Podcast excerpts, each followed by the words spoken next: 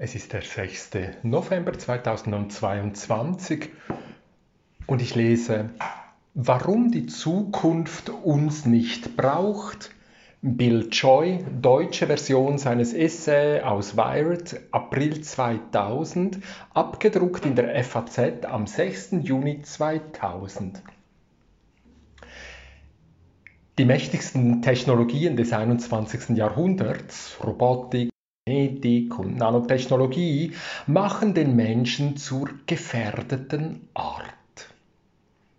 Seit ich mich mit der Entwicklung neuer Technologien befasse, haben deren ethischen Dimensionen mich interessiert. Aber erst im Herbst 1998 wurde mir bewusst, welche Gefahren uns im 21. Jahrhundert erwarten.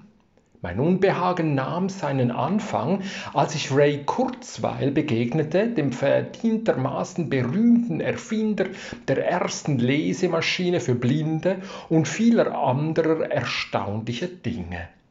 Wir hatten beide einen Vortrag auf der George Gilder, Gilder keine Ahnung, ähm, Telecosm-Konferenz gehalten und ich traf ihn zufällig in der Hotelbar, nachdem wir unsere Sitzungen hinter uns gebracht hatten. Ich saß mit John Searle zusammen, einem Philosophen aus Berkeley, der sich mit Fragen des Bewusstseins beschäftigt. Ray setzte sich zu uns und es begann ein Gespräch, dessen Gegenstand mir bis heute nachgeht. Ich hatte Rays Vortrag verpasst und ebenso die anschließende Diskussion, an der er und John teilgenommen hatten. Die beiden griffen den Faden dort wieder auf, wo sie ihn hatten fallen lassen, und Ray erklärte, die technische Entwicklung werde sich weiter beschleunigen, wir würden selbst zu Robotern oder mit ihnen verschmelzen, und John entgegnete, das werde nicht geschehen, weil Roboter kein Bewusstsein entwickeln könnten. Solche Dinge hatte ich schon früher gehört und dabei stets gedacht, empfindungsfähige Roboter gehörten in das Reich der Science Fiction. Doch nun brachte jemand, den ich respektiere, überzeugende Argumente für die These vor, dass solche Roboter schon bald Wirklichkeit werden könnten. Ich war vor allem deshalb verblüfft, weil Ray bereits bewiesen hatte, dass er die Zukunft vorauszusehen und zu gestalten vermochte. Ich wusste bereits, dass neue Technologien wie Gentechnik und Nanotechnologie uns die Möglichkeiten geben, die Welt grundlegend zu verändern. Aber ein realistisches Szenario für intelligente Roboter in allernächster Zukunft überraschte mich. Man kann solcher Durchsprüche leicht überdrüssig werden. Fast täglich hören wir in den Nachrichten von irgendeinem technologischen oder wissenschaftlichen Fortschritt, aber dies war keine gewöhnliche Voraussage. In der Hotelbar gab Ray mit mir einen Vorabdruck mit einem Auszug aus seinem damals im Erscheinen begriffenen Buch The Age of Spirit, Spiritual Machines, auf Deutsch erschienen unter dem Titel Homo sapiens, Leben im 21. Jahrhundert indem er eine Utopie vorstellt und die Voraussage macht, dass die Menschen durch die Verschmelzung mit der Robotertechnik nahezu Unsterblichkeit erlangen werden. Die Lektüre verstärkte mein Unbehagen noch. Ich war mir sicher, dass er die Gefahren und die Wahrscheinlichkeiten eines schlechten Ausgangs dieser Entwicklung noch untertrieben darstellte. Am stärksten beunruhigte mich eine Passage, in der ein dystopisches Szenario geschildert wurde. Zunächst einmal wollen wir annehmen, das ist ein Zitat, dass es den Computerwissenschaftlern gelingt, intelligente Maschinen zu entwickeln, die alles besser als können als der Mensch. In diesem Fall wird alle Arbeit wahrscheinlich von riesigen, hochorganisierten Maschinensystemen erledigt, sodass man auf menschliche Arbeit verzichten kann. Dann gibt es zwei Möglichkeiten. Man könnte den Menschen erlauben, ihre Entscheidung selbst und ohne menschliche Kontrolle zu treffen, oder der Mensch könnte die Kontrolle über die Maschine behalten. Falls man den Maschinen erlaubt, ihre Entscheidungen selbst zu treffen, lassen sich die Ergebnisse nicht abschätzen, denn wir können unmöglich voraussehen, wie solche Maschinen sich verhalten werden. Zitat Ende. In dem Buch erfährt man erst nach der Lektüre der Passage, dass ihr Autor Theodor, Kaczynski ist, der Unabomber. Ich setzte mich wahrhaftig nicht für Kaczynski ein. In einer 17 Jahre dauernden Terrorkampagne haben seine Bomben drei Menschen getötet und zahlreiche andere verwundet. Mein Freund David Gellerter, einer der brillantesten und weitsichtigsten Computerwissenschaftler unserer Zeit, ist von einer dieser Bomben schwer verletzt worden. Wie viele meiner Kollegen hatte auch ich das Gefühl, ich könnte durchaus das nächste Ziel des UNA-Bombers sein. Kaczynskis Taten waren mörderisch und kriminell. Er ist eindeutig ein Maschinenstürmer, aber damit hat man seine Argumentation noch nicht entkräftet. So schwer es mir auch fiel, ich musste zugeben, dass der in dieser Passage geäußerte Gedanke nicht ganz abwegig ist war.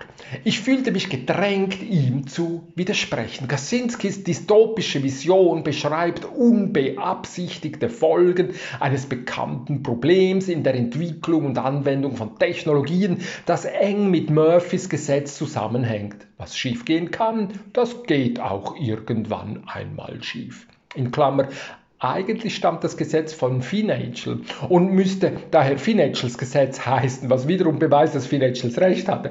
Klammer geschlossen.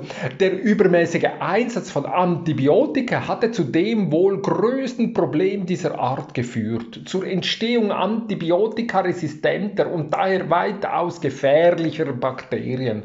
Aus dem Versuch, die Malariamücke mit DDT auszurotten, sind DDT-resistente Mücken entstanden und auch die Malaria-Erreger Erreger haben mehrfach resistente Gene erworben. Die Ursache solcher Überraschungen scheint klar. Die betroffenen, die betreffenden, äh, die betreffenden Systeme sind komplex. Sie umfassen Wechselwirkungen und Rückkoppelungsprozesse zwischen zahlreichen Teilen. Jede Veränderung solch eines Systems löst eine Kette von Reaktionen aus, die sich nur schwer voraussehen lassen. Das gilt insbesondere für Systeme, in denen menschliches Handeln eine Rolle spielt. Ich begann, Freunden des Kaczynskis Zitat aus Kurzweils Buch zu zeigen. Ich gab ihnen das Buch, ließ sie das Zitat lesen und beobachtete ihre Reaktion, wenn sie entdeckten, wer das geschrieben hatte, der Unabomber.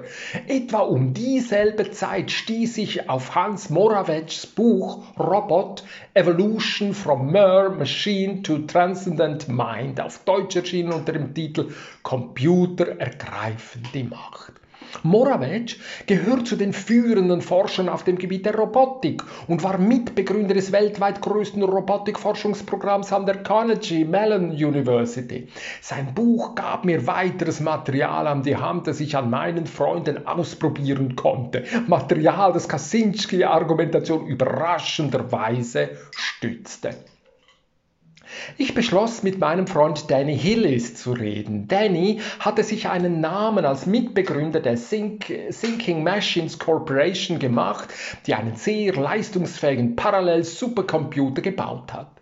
Obwohl ich gegenwärtig die Position, die Position des Chief Scientists bei Sun Microsoft Systems bekleide, bin ich doch eher Rechnerarchitekt als Wissenschaftler. Und ich schätze Danny wegen seiner Kenntnisse auf dem Gebiet der Informatik und der Physik mehr als jeden anderen. Außerdem ist er ein angesehener Zukunftsforscher, der in langen Zeiträumen denkt. Vor vier Jahren gründete er die Long Now Foundation, die eine Uhr mit einer geplanten Lebensdauer von 10.000 Jahren baut, um die Aufmerksamkeit auf die beschämende Kurzfristigkeit der Gesellschaft zu lenken.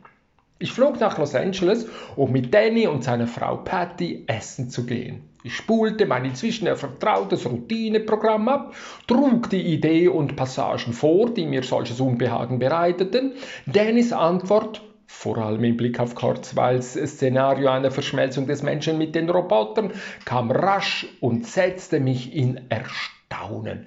Er sagte nur, die Veränderungen erfolgten schrittweise.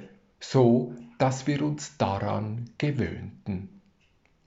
Aber ich war nicht vollkommen überrascht. In Kurzweils Buch hatte ich ein Zitat von Danny gelesen, in dem er sagt, ich liebe meinen Körper nicht mehr oder weniger als andere, aber wenn ich mit meinem Körper aus Silizium 200 Jahre alt werden kann, werde ich ihn nehmen. Offenbar hatte er seinen Frieden mit dieser Entwicklung und, in, und ihren Risiken gemacht, während mir das schwer fiel. Als ich so über Kurzweil, Kaczynski und Morawetsch redete und nachdachte, kam mir ein Roman in den Sinn, den ich vor fast 20 Jahren gelesen hatte, The White Plague von Frank Herbert, auf Deutsch erschienen unter dem Titel Die weiße Pest. Darin wird ein Molekularbiologe durch die sinnlose Ermordung seiner Familie in den Wahnsinn getrieben sich zu rächen, entwickelt und verbreitet er einen neuen hochinfektiösen Erreger, der selektiv tötet. In Klammer, ein Glück, dass Kaczynski Mathematiker und kein Molekularbiologe war, Klammer geschlossen. Ich musste auch an die Borg aus Star Trek denken, diese halbbiologischen Roboterwesen mit stark destruktiven Neigungen. Katastrophen nach der Art der Borg sind eine Spezialität der Science Fiction. Warum hatte ich mich nicht schon früher mit solchen Roboterdystopien befasst? Und warum kümmerten andere Menschen sich so wenig um diese albtraumhaften Szenarien? Ein Teil der Antwort liegt sicher in unserer Einstellung gegenüber dem Neuen, in unserer Neigung, Neues sogleich als vertraut zu empfinden und es fraglos anzunehmen. Da wir ständig neue wissenschaftliche Durchsprüche erleben, müssen wir uns erst noch klar machen, dass die stärksten Technologien des 21. Jahrhunderts, Robotik, Genetik und Nanotechnologie, ganz andere Gefahren heraufbeschwören als die bisherigen Technologien. Vor allem Roboter, technisch erzeugte Lebewesen und Nanoroboter besitzt eine gefährliche Eigenschaft. Sie können sich selbstständig vermehren. Eine Bombe explodiert nur einmal. Aus einem einzigen Roboter können viele werden, die rasch außer Kontrolle geraten. In den letzten 25 Jahren hat man viel an der Entwicklung von Computernetzwerken gearbeitet, in denen das Senden und Empfangen von Nachrichten die Möglichkeit unkontrollierter Vermehrung eröffnet. In einem Computer oder Computernetzwerk kann solche Vermehrung lästig sein. Schlimmstenfalls legt sie den Computer oder das Netzwerk lahm. In den neuen Technologien dagegen gehen von der unkontrollierten Vermehrung sehr viel größere Gefahren aus.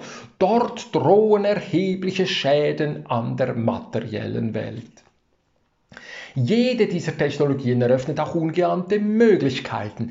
Die Aussicht auf annähernde Unsterblichkeit, die Kurzweil in seinen Roboterträumen voraussieht, treibt uns voran. Die Gentechnik wird schon bald zur Behandlung und vielleicht auch Heilung der meisten Krankheiten eingesetzt werden. Nanotechnologie und Nanomedizin werden diese Möglichkeiten noch erweitern.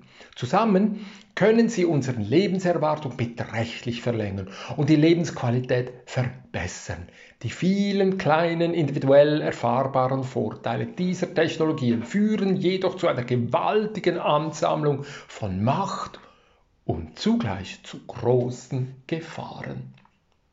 Was war im 20. Jahrhundert anders? Natürlich bargen die Technologien, die den nuklearen, chemischen und biologischen Massenvernichtungswaffen zugrunde lagen, gewaltige Potenziale, um die Waffen und die Waffen stellten eine ebenso große Gefahr dar. Aber zum Bau von Atomwaffen benötigte man zumindest in der Anfangszeit seltene, tatsächlich sogar nahezu unerreichbare Rohstoffe und ein durch Geheimhaltung geschütztes Wissen. Auch der Bau biologischer und chemischer Waffen verlangte einigen Aufwand. Die Technologien des 21. Jahrhunderts, Genetik, Nanotechnologie und Robotik, bergen dagegen Gefahren, die sich in ganz anderen Dimensionen bewegen. Und am gefährlichsten ist wohl die Tatsache, dass selbst einzelne und kleine Gruppen diese Technologien missbrauchen können. Dazu benötigen sie keine Großanlagen und keine seltenen Rohstoffe, sondern lediglich Wissen. An die Stelle der Massenvernichtungswaffen tritt damit die Gefahr einer wissensbasierten Massenvernichtung, die durch das hohe Vermehrungspotenzial noch deutlich verstärkt wird. Ich denke, es ist nicht übertrieben, wenn ich sage, wir stehen an der Schwelle zu einer weiteren Perfektion des Bösen in seiner extremsten Ausprägung. Und diesmal werden die so geschaffenen schrecklichen Möglichkeiten nicht nur Nationalstaaten zur Verfügung stehen, sondern auch einzelnen Extremisten. Als ich begann, mich mit Computern zu befassen, deutete nichts darauf hin, dass ich einmal mit solchen Problemen konfrontiert würde. Mein Leben lang habe ich das Bedürfnis gehabt, Fragen zu stellen und Antworten zu suchen. Schon mit drei Jahren konnte ich lesen und mein Vater stellte mich dem Schulleiter der Grundschule vor. Auf seinem Schoß sitzend las ich ihm eine Geschichte vor. Ich kam früh in die Schule, übersprang später eine Klasse und flüchtete mich in Bücher. Ich hatte einen unglaublichen unglaublichen Drang zu lernen. Ich stellte zahllose Fragen und trieb die Erwachsenen damit manchmal zur Verzweiflung. Als Teenager interessierte ich mich sehr für Naturwissenschaft und Technik. Ich war gerne Amateurfunker gewesen, wäre, ich wäre gerne Amateurfunker gewesen, hatte aber nicht das nötige Geld für die Ausrüstung. Der Amateurfunk war das Internet der damaligen Zeit. Es bestand die Gefahr, dass man süchtig danach wurde und sich in seinem Zimmer verkroch. Ganz abgesehen von den Kosten war meine Mutter entschieden dagegen. Amateurfunk kam nicht in Frage. Ich war schon ungesellig genug. Donnerstagabends gingen meine Eltern zum Bowling. Wir Kinder blieben allein zu Hause und Donnerstag wurde Gene Roddenberrys ursprüngliche Star Trek-Serie gesendet, die großen Eindruck auf mich machte. Von dort übernahm ich den Gedanken, dass die Menschen eine Zukunft im Weltraum haben, ganz wie im Western mit Heldengestalten und Abenteuern. Roddenberrys Vision der kommenden Jahrhunderte war stark durch moralische Werte geprägt, die ihren Niederschlag in Regeln wie der Hauptdirektive fanden. Danach sollte vermieden werden, in die Entwicklung technisch weniger weit fortgeschrittener Zivilisationen einzugreifen. Das machte großen Eindruck auf mich. Nicht Roboter, sondern Menschen mit sittlicher Verantwortung beherrschen diese Zukunft. Und ich machte mir diesen Traum zu eigen. In der Highschool war ich besonders gut in Mathematik. Und als ich mein Ingenieurstudium an der University of Michigan begann, belegte ich gleich Mathematikvorlesung für höhere Semester. Die Lösung mathematischer Probleme war eine aufregende Herausforderung, doch als ich die Computer entdeckte, fand ich sie noch interessanter. Maschinen, denen man ein Programm eingab, das Probleme zu lösen versuchte und die Lösung gleich noch überprüfte. Der Computer wusste sehr genau, was korrekt und nicht korrekt war, wahr oder falsch ist. Waren meine Ideen korrekt? Der Computer konnte es mir sagen. Das war sehr verführerisch. Ich hatte das Glück, einen Job als Programmierer für Supercomputer zu finden und ich entdeckte die erstaunliche Fähigkeit, große Rechenanlagen, fortgeschrittene Entwürfe numerisch zu simulieren. Als ich Mitte der 70er Jahre in Berkeley mein Promotionsstudium aufnahm, begann ich bis spät in die Nacht und manchmal ganze Nächte hindurch aufzubleiben und neue Welten im Computer zu erfinden, Probleme zu lösen, den Code niederzuschreiben, der unbedingt geschrieben werden wollte. In seinem biografischen Roman The Agony and the Ecstasy auf Deutsch erschienen unter dem Titel Michelangelo beschreibt Irving Stone sehr lebendig, wie Michelangelo die Figuren aus dem Stein befreite, den Bann des Marmors löste und den Bildern in seinem Kopf Gestalt verlieh. In meinem ekstatischen Augenblick entstand die Software im Computer auf ganz ähnliche Weise. Wenn ich sie mir vorstellen konnte, hatte ich das Gefühl, sie existierten bereits in der Maschine und müssten nur noch freigesetzt werden. Die ganze Nacht aufzubleiben schien da nur ein kleiner Preis, um sie zu befreien und der Idee konkrete Gestalt zu verleihen.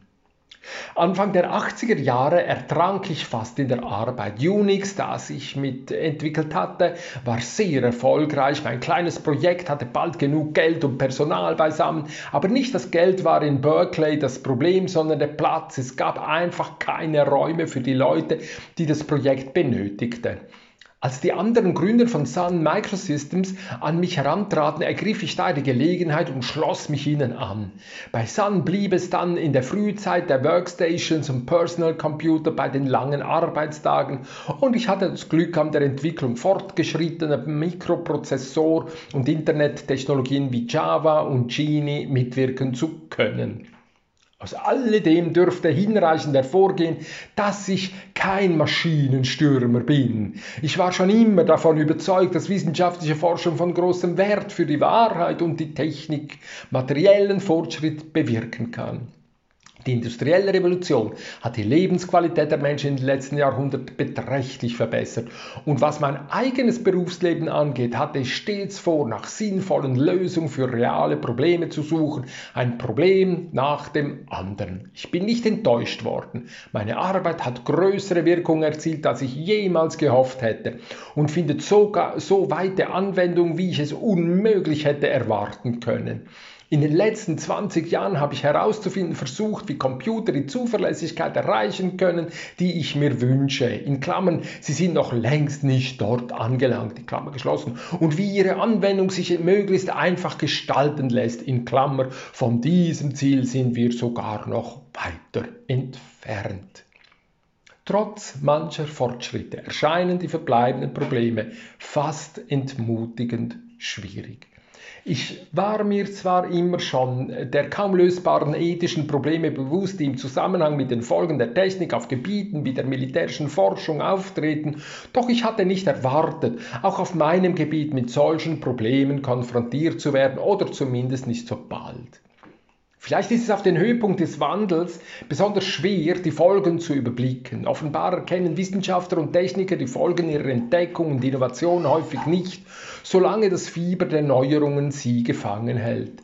Wir haben uns lange von dem unbändigen Wunsch nach Erkenntnis treiben lassen, der das Wesen der Wissenschaft ausmacht und dabei übersehen, dass der ständige Drang zu neuen, leistungsfähigeren Technologien ein Eigenleben entwickeln kann. Mir ist schon lange klar, dass die großen Fortschritte im Bereich der Informationstechnologie nicht von Computerwissenschaftlern, Rechnerarchitekten oder Elektroingenieuren ausgehen, sondern von Physikern. Die Physiker Stephen Wolfram und Brosel Haslacher führten mich Anfang der 80er Jahre in die Chaostheorie und die Theorie nichtlinearer Systeme ein. In Gesprächen mit Danny Hillis, dem Biologen Stuart Kaufmann, dem Physiker und Nobelpreisträger Murren Gell-Mann und anderen lernte ich in den 90er Jahren komplexe Systeme kennen. In jüngster Zeit schließlich gaben mir Haslacher sowie der Elektroingenieur und Apparatephysiker Mark Reed Einblick in die unglaublichen Möglichkeiten der Molekularelektronik. In meiner eigenen Arbeit als Mitentwickler dreier Mikroprozessorarchitekturen Spark, PIC Java und MA, also MAJC, MAIC. Und bei diversen Implementierungen dieser Systeme habe ich Moores Gesetz aus erster Hand und sehr genau kennengelernt. Moores Gesetz hat die exponentielle Verbesserung der Halbleitertechnologie korrekt vorausgesagt. Bis letztes Jahr glaubte ich, die von Moores Gesetz vorausgesagte Verbesserungsrate könne nur bis etwa 2010 anhalten, weil dann bestimmte physikalische Grenzen erreicht wären. Mir war nicht klar, dass zur rechten Zeit eine neue Technologie bereitstünde, die für einen weiteren gleichmäßigen Fortschritt sorgen kann. Dank rascher radikaler Fortschritte im Bereich der Molekularelektronik, in der einzelne Atome und Moleküle an die Stelle der mit Hilfe lithographischer Techniken erzeugten Transistoren treten und dank der zugehörigen Nanotechnologie sollten wir in der Lage sein, die von Moores Gesetz vorausgesagte Entwicklungsgeschwindigkeit auch für weitere 30 Jahre zu erreichen und zu übertreffen. 2030 werden wir wahrscheinlich in großen Mengen Maschinen produzieren können, die eine Million Mal leistungsfähiger sind als die heutigen Personal Computers. Und das wird ausreichen, um Kurzweils und Moravet's Träume zu verwirklichen. Die Verbindung dieser Computerleistung mit den manipulativen Fortschritten der Physik und dem vertieften genetischen Wissen wird gewaltige Veränderungen ermöglichen. Wir werden die Welt vollkommen neu gestalten können, im Guten wie im Schlechten. Replikations- und Schöpfungsprozesse, die bisher der Natur vorbehalten waren, geraten in den Einflussbereich der Menschen. Bei der Entwicklung von Computerprogrammen und Mikroprozessoren hatte ich nie das Gefühl, eine intelligente Maschine zu entwerfen. Soft und Hardware sind so zerbrechlich und in den Maschinen fehlt so offensichtlich jede Denkfähigkeit, dass dies alles mir noch weit in der Zukunft zu liegen schien. Doch da wird nun schon in 30 Jahren mit einer dem Menschen vergleichbaren Computerleistung rechnen können, drängt sich mir ein anderer Gedanke auf, dass ich mich möglicherweise an der Entwicklung von Instrumenten beteilige, aus denen einmal die Technologie hervorgehen könnte, die unsere Spezies verdrängen wird. Wie fühle ich mich bei diesem Gedanken? Sehr unbehaglich. Da ich mein Leben lang um die Entwicklung zuverlässiger Software bemüht habe, erscheint es mir mehr als wahrscheinlich, dass diese Zukunft nicht so schön wird, wie manche es sich ausmalen. Meine persönliche Erfahrung sagt mir, dass wir dazu neigen, unsere Fähigkeiten auf diesem Gebiet zu überschätzen.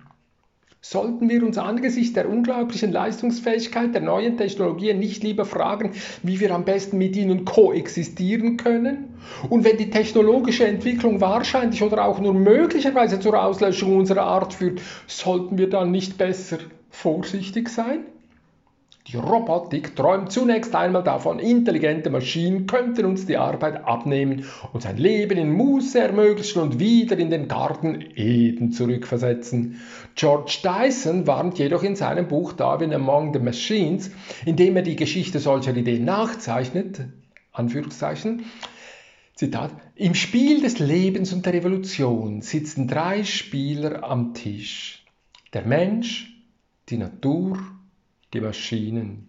Ich bin entschieden auf der Seite der Natur, aber ich fürchte, die Natur steht auf der Seite der Maschinen. Diese Meinung ist auch Moravec, wenn er sagt, wir könnten die Begegnung mit der überlegenen Spezies Roboter möglicherweise nicht überleben. Wie schnell ließe sich ähm, ließe sich solch ein intelligenter Roboter realisieren? Angesichts der zu, zu, erwartenden Fortschritte in der Rechnerleistung wäre dieser Schritt bis 2030 vorstellbar. Und wenn erst einmal ein intelligenter Roboter existiert, ist es nur noch ein kleiner Schritt hin zu einer Spezies intelligenter Roboter, das heißt zu einem Roboter, der Kopien seiner selbst herzustellen vermag. Die Robotik träumt des Weiteren davon, den Menschen schrittweise durch Robotertechnologie zu ersetzen, sodass wir gleichsam Unsterblichkeit erlangen, indem wir unser Bewusstsein abspeichern. Diesen Prozess meinte Danny Hillis, als er davon sprach, wir würden uns schrittweise daran gewöhnen. Und diesen Prozess beschreibt auch Ray Kurzweil mit so gesetzten Worten in seinem Buch The Age of Spiritual Machines, in Klammer Anfänge sehen wir bereits in der Implantation von Computerchips in den menschlichen Körper, Klammer geschlossen. Die Gentechnik verspricht, die Landwirtschaft durch Erhöhung der Ernten, Ernteerträgen und Verringerung des Pestizideinsatzes zu revolutionieren, Zehntausende neuer Bakterienarten, Pflanzen, Viren und Tiere zu erzeugen, die geschlechtliche Fortpflanzung durch Klonen zu ersetzen oder, durch, oder dadurch zu ergänzen, Heilmethoden für zahlreiche Krankheiten zu entwickeln, unser Leben zu verlängern und unsere Lebensqualität zu verbessern und vieles andere mehr. Es besteht kein Zweifel, dass diese tiefgreifenden Veränderungen in der Biologie bevorstehen und dass unser Bild vom Leben dadurch grundlegend in Frage gestellt wird. Techniken wie das Klonen von Menschen haben unsere Aufmerksamkeit für die tiefgründigen ethischen und moralischen Fragen geschärft, vor die uns diese Techniken stellen. Wenn wir uns zum Beispiel mit Hilfe der Gentechnik in mehrere nicht als gleich geltende Arten aufspalteten, wäre die Idee der Gleichheit gefährdet und der das ganze demokratische, auf der das ganze demokratische System aufbaut. Angesichts der gewaltigen Möglichkeiten der Gentechnik kann es nicht verwundern, dass ihre Anwendung große Sicherheitsprobleme mit sich bringt. Mein Freund Armory Lovins hat kürzlich zusammen mit Hunter Lovins in einem Leitartikel ein ökologisches Bild dieser Gefahren gezeichnet. Dort heißt es unter anderem, äh, Zitat, Die neue Botanik richtet die Entwicklung der Pflanzen nicht an ihrem evolutionären, sondern an ihrem ökonomischen Erfolg aus. Zitat Ende. Armory hat sich in seinem langen Berufsleben vor allem mit dem effizienten Einsatz von Energie und Rohstoffen befasst indem er die vom Menschen geschaffenen Systeme einer ganzheitlichen Betrachtung unterzog. Diese ganzheitliche Betrachtung finde, findet häufig einfache Lösungen für ansonsten sehr schwierig erscheinende Probleme und lässt sich, auf der, auf dem, äh, und lässt sich auch auf dem genannten Gebiet sinnvoll einsetzen. Nachdem ich Lovins Leitartikel gelesen hatte, sah ich in der New York Times vom 19. November 1999 einen Artikel von Greg Easterbrook über gentechnisch veränderte Lebensmittel. Die Schlagzeile lautete Nahrung für die Zukunft. Eines Tages wird Reis auch Vitamin A enthalten, sofern nicht die Maschinenstürmer siegen.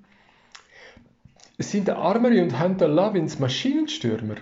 Gewiss nicht. Ich denke, wir alle hätten nichts gegen Reis mit eingebautem Vitamin A, wenn er mit der nötigen Sorgfalt entwickelt würde und insbesondere mit Blick auf die möglichen Gefahren, dass Gene die Artenschranke überspringen könnten. Das Bewusstsein für die möglichen Gefahren der Gentechnik beginnt zu wachsen, wie sich in dem Leitartikel der Lovins zeigt. Eine breitere Öffentlichkeit weiß um die gentechnisch veränderten Pflanzen und zeigt sich besorgt. Offenbar ist man nicht damit einverstanden, dass solche gentechnisch veränderten Lebensmittel nicht als solche ausgewiesen werden müssten. Aber die Gentechnik ist schon weit vorangeschritten.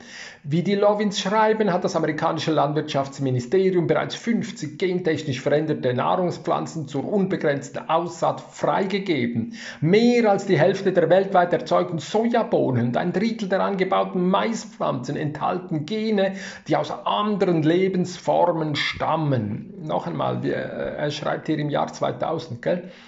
Die Gentechnik wirft viele wichtige Fragen auf. Meine Sorge gilt eher einem besonderen Aspekt der Gefahr, nämlich dass die Möglichkeiten bieten könnten, zufällig aus militärischen Gründen oder bewusst im Sinne eines Terroranschlags eine weiße Pest auszulösen.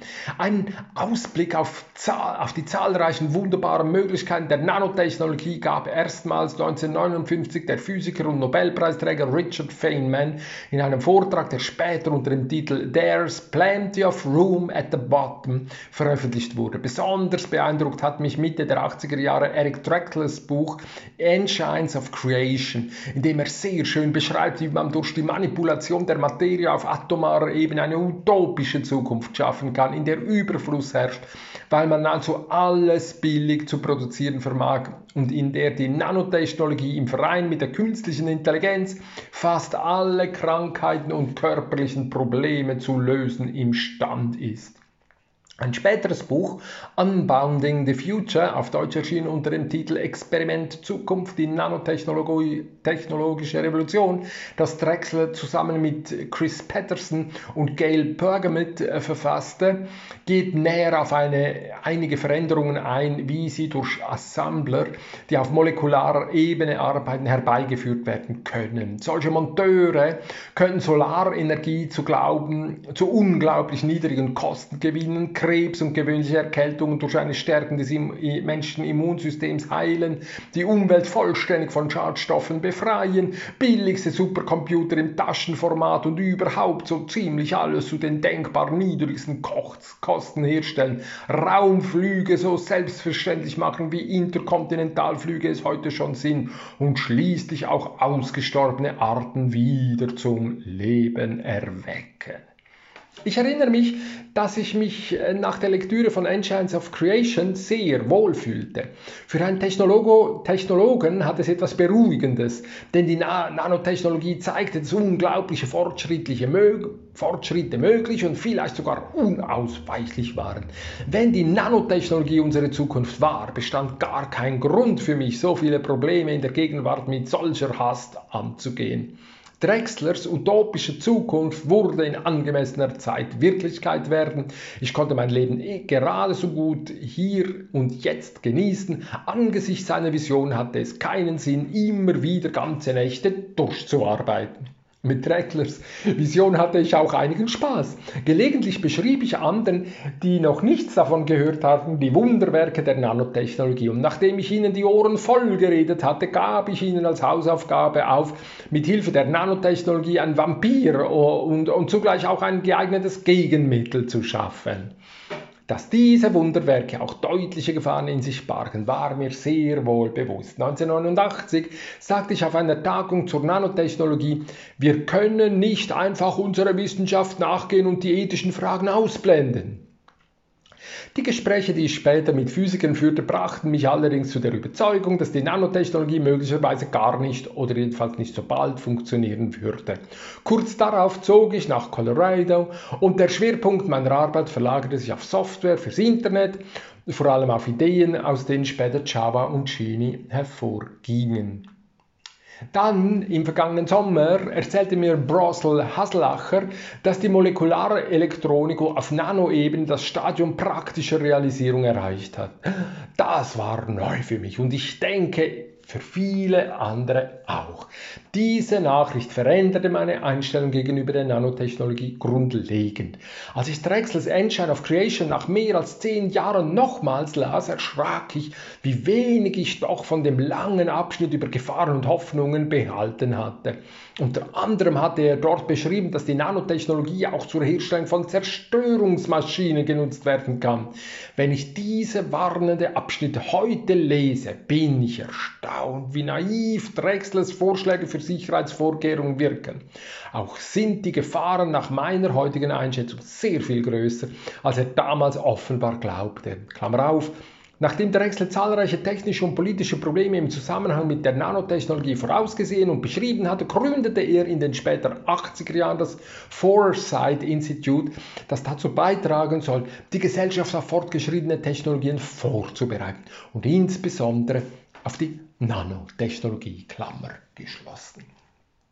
Der Durchbruch zur Konstruktion der Assembler dürfte mit einiger Wahrscheinlichkeit in den nächsten 20 Jahren erfolgen.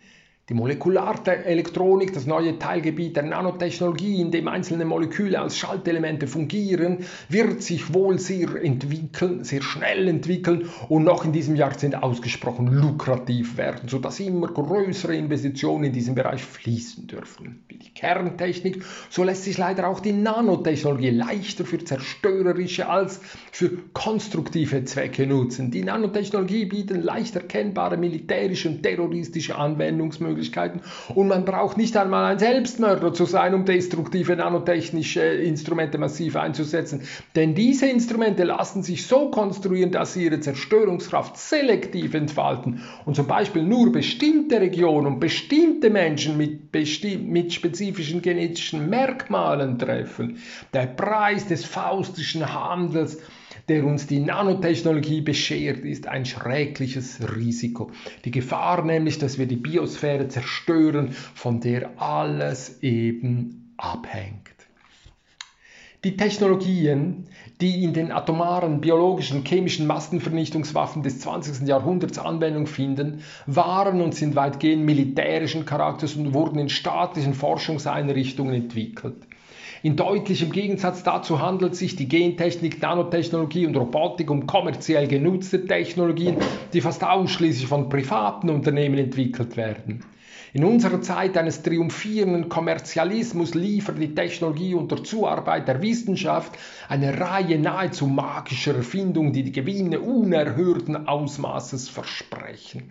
Aggressiv folgen wir den Versprechen dieser neuen Technologien innerhalb eines entfesselten, globalisierten Kapitalismus mit seinen vielfältigen finanziellen Anreizen und seinem Wettbewerbsdruck.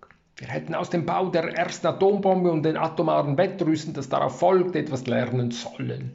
Wir haben damals große Fehler gemacht und die Parallelen zur gegenwärtigen Situation sind beängstigend. Wie groß sind die Gefahren, die uns heute drohen, nicht nur von Atomwaffen, sondern von all diesen Technologien? Wie groß ist das Risiko, dass wir uns selbst ausrotten? Der Philosoph John Leslie ist dieser Frage nachgegangen und dabei zu dem Schluss gelangt, dass die Gefahr einer Auslöschung der Menschenart bei 30 Prozent liegt, während Ray Kurzweil unsere Chance auf ein wenig mehr als 50-50 veranschlagt, wobei er allerdings einräumt, man sage ihm nach, ein unverbesserlicher Optimist zu sein. Diese Schätzungen sind nicht ermutigend. Dabei berücksichtigen sie nicht einmal die Wahrscheinlichkeit vieler schrecklicher Szenarien, die nur in, der, in die Nähe einer Auslöschung kommen. Die nur in die Nähe einer Auslöschung kommen. Angesichts solcher Aussichten raten manche uns ernsthaft, die Erde möglichst bald zu verlassen. Wir sollten von, äh, mit, äh, von Neumann-Sonden die Milchstraße kolonisieren und von einem Sonnensystem zum nächsten hüpfen. Dieser Schritt wird in etwa 5 Milliarden Jahren unvermeidlich sein oder auch früher, wenn unsere Milchstraße in etwa 3 Milliarden Jahren mit der Andromeda-Galaxis kollidiert. Doch wenn wir Kurzweils, und Morawetsch beim Wort nehmen, könnte schon in der Mitte dieses Jahrhundert, Jahrhunderts erforderlich werden. Welche moralischen Implikationen wären mit solch einem Schritt verbunden, falls wir die Erde so bald schon verlassen müssten, um den Fortbestand der Menschenart zu sichern? Wer übernimmt dann die Verantwortung für das Schicksal der Zurückbleibenden? Und das werden die meisten sein. Und selbst wenn wir zu den Sternen flüchten, ist es nicht wahrscheinlich, dass wir die Probleme mit uns, mit uns nehmen und dass sie uns folgen. Unser Schicksal auf der Erde und unser Schicksal in der Galaxis scheinen unlösbar miteinander verbunden. Nach einer anderen Idee soll eine Reihe von Abwehrschilden gegen die Gefahren der Einzeltechnologien errichtet werden. Die von der Reagan Administration vorgeschlagene äh, Strategic Defense Initiative war ein Versuch, solch äh, einen Schild gegen einen möglichen atomaren Angriff der Sowjetunion zu schaffen. Arthur, Arthur, Arthur, Arthur C. Clarke, der an vielen vertraulichen Diskussionen zum Thema beteiligt war, sagte dazu, Anführungszitat, obwohl es möglich schien, unter gewaltigen Kosten ein lokales Verteidigungssystem zu schaffen, das nur einen kleinen Prozentsatz der ballistischen Raketen durchschließ, war der viel gerühmte nationale Schutzschirm Unsinn. Luis Alvarez, der wohl größte Experimentalphysiker unseres Jahrhunderts, sagte mir einmal, die Anhänger solcher Vorstellungen seien sehr kluge Köpfe ohne jeden gesunden Menschenverstand. Zitat Ende. Clark meinte weiter, wenn ich, äh, Zitat, wenn ich in meine oft getrübte Kristallkugel schaue, nehme ich an, dass ein vollständiges Verteidigungssystem vielleicht in 100 Jahren möglich sein wird. Aber die dafür erforderliche Technologie würde als Nebenprodukt so schreckliche Waffen hervorbringen, dass niemand mehr einen Gedanken an etwas so Primitives wie ballistische Raketen verschwenden würden. Oh yes. In Engines of Creation machte Drexler den Vorschlag, einen aktiven nanotechnologischen Schild, eine Art Immunsystem für die Biosphäre zu schaffen, um uns vor gefährlichen Replikatoren jeglicher Art zu schützen, die aus Labors kommen oder in bösartigen Absicht freigesetzt werden könnten. Aber der Schild, den er vorschlägt, wäre gleichfalls mit gewaltigen Gefahren verbunden, weil niemand ausschließen könnte, dass er Autoimmunprobleme auslöste und die Biosphäre seinerseits Angriffe. Aber ähnliche Schwierigkeiten stießen die Konstruktion von Schutzschilden gegen Robotik oder Genetik. Diese Technologien sind zu mächtig, als dass wir uns in der zur Verfügung stehenden Zeit vor ihnen schützen könnten. Und selbst wenn wir solche Schutzschilde entwickeln könnten, wäre die Nebenwirkung ihrer Entwicklung mindestens ebenso gefährlich wie die Technologien, vor denen sie uns schützen sollen. Diese Möglichkeiten sind also sämtliche entweder nicht wünschenswert oder nicht realisierbar oder beides zugleich. Die einzige realistische Alternative, die ich sehe, lautet Verzicht. Wir müssen auf die Entwicklung allzu gefährlicher Technologien verzichten und unserer Suche nach bestimmten Formen des Wissens Grenzen setzen. Mit der Gentechnik, der Nanotechnologie und der Robotik öffnen wir eine neue Büchse der Pandora, aber offenbar ist es uns kaum bewusst. Ideen lassen sich nicht wieder zurück in die Büchse stopfen. Anders als Uran oder Plutonium müssten sie nicht abgebaut und aufgearbeitet werden und sie lassen sich problemlos kopieren. Wenn sie heraus sind, sind sie heraus. Churchill meinte einmal in seiner unnachahmlichen Art, die Amerikaner täten immer das Richtige, nachdem sie alle anderen Alternativen sorgfältig geprüft hätten. In diesem Fall jedoch müssen wir mehr Voraus, Voraussicht walten lassen. Wenn wir das Richtige erst am Schluss tun, könnte es schon zu spät sein, überhaupt noch etwas zu tun. Es bald fertig. Ich denke tatsächlich, die Situation war 1945 einfacher als heute. Bei den Nukleartechnologien konnte man kommerzielle und militärische Nutzen hinreichend klar voneinander trennen. Die Überwachung war nicht schwer, weil Atomtests sehr auffällig sind und Radioaktivität leicht gemessen werden kann. Die militärische Forschung lag in den Händen staatlicher Forschungseinrichtungen wie Los Alamos, sodass die Ereignisse sehr lang geheim gehalten werden konnten. Los Alamos, habe ich doch nie gehört. Bei Gentechnik, Nanotechnologie und Robotik dagegen lassen sich kommerzielle und militärische Anwendungen sich nur schwer trennen. Angesichts ihrer ökonomischen Potenzial kann man sich kaum vorstellen, dass nur staatliche Forschungseinrichtungen sich mit ihnen befassen. Angesichts ihrer kommerziellen Bedeutung erfordert ein Verzicht auf Überwachungssysteme, wie man sie für biologische Waffen geschaffen hat, nur dass sie in diesem Fall ganz andere Größenordnungen annehmen müssten. Dadurch entstünden vermeintliche Spannungen zwischen der Notwendigkeit einer unserem Schutz dienenden Überwachung und der Privatsphäre sowie dem Anspruch auf private Verfügungsgewalt über Informationen. Gegen diesen Verlust an Freiheit wird es ohne Zweifel starke Widerstände geben. Meine Begegnung mit Ray Kurzweil, John Searle, liegt jetzt mehr als ein Jahr zurück. Wenn ich mich so umschaue, sehe ich einige Gründe zur Hoffnung in mahnenden Stimmen, die zur Vorsicht und Verzicht raten in Menschen, die wie ich besorgt sind. Auch fühle ich mich persönlich verantwortlich, nicht für die Arbeit, die ich schon getan habe, sondern für die Arbeit, die ich möglicherweise noch leisten werde, an der Schnittstelle mehrerer Wissenschaften. Doch viele Menschen, die um die Gefahren wissen, bleiben schweigsam. Spricht man sie darauf an, heißt es, das sei doch alles nicht neu, als wäre das Wissen um die moralische Entwicklung bereits Reaktion genug. Sie sagen, die Universitäten seien doch voll von Biochemikern, die sich den ganzen Tag mit diesen Dingen Dingen beschäftigen. Sie sagen, darüber sei doch schon genug geschrieben worden von Fachleuten, die Bescheid wüssten. Sie klagen, meine Sorgen und Argumente seien ein alter Hut. Ich weiß nicht, ob diese Menschen ihre Angst verstecken. Als Architekt komplexer Systeme betrete ich in dieser Arena betrete ich diese Arena ohne Vorurteile. Sollte ich deswegen weniger besorgt sein? Ich weiß, dass es aus äh, berufenem Mund schon viel darüber geredet worden ist, aber hat es die Menschen erreicht? Meine Hoffnung richtet sich auf eine breite Diskussion der von mir hier angesprochenen Fragen. Eine Diskussion mit Menschen aus den verschiedensten Lebensbereichen und in einem Klima, das weder durch Technik Angst noch durch blindes Vertrauen in die Technik geprägt ist. Bill Joy, 6. Juni 2000 in der FAZ abgedruckt und im April vorher 2000 ähm, in Wired. Hoi, hoi, hoi, hoi. Das ist 22 Jahre her. Ich habe The Future is Moist von Roy Ascott gehört, irgendwo an der Ars Electronica.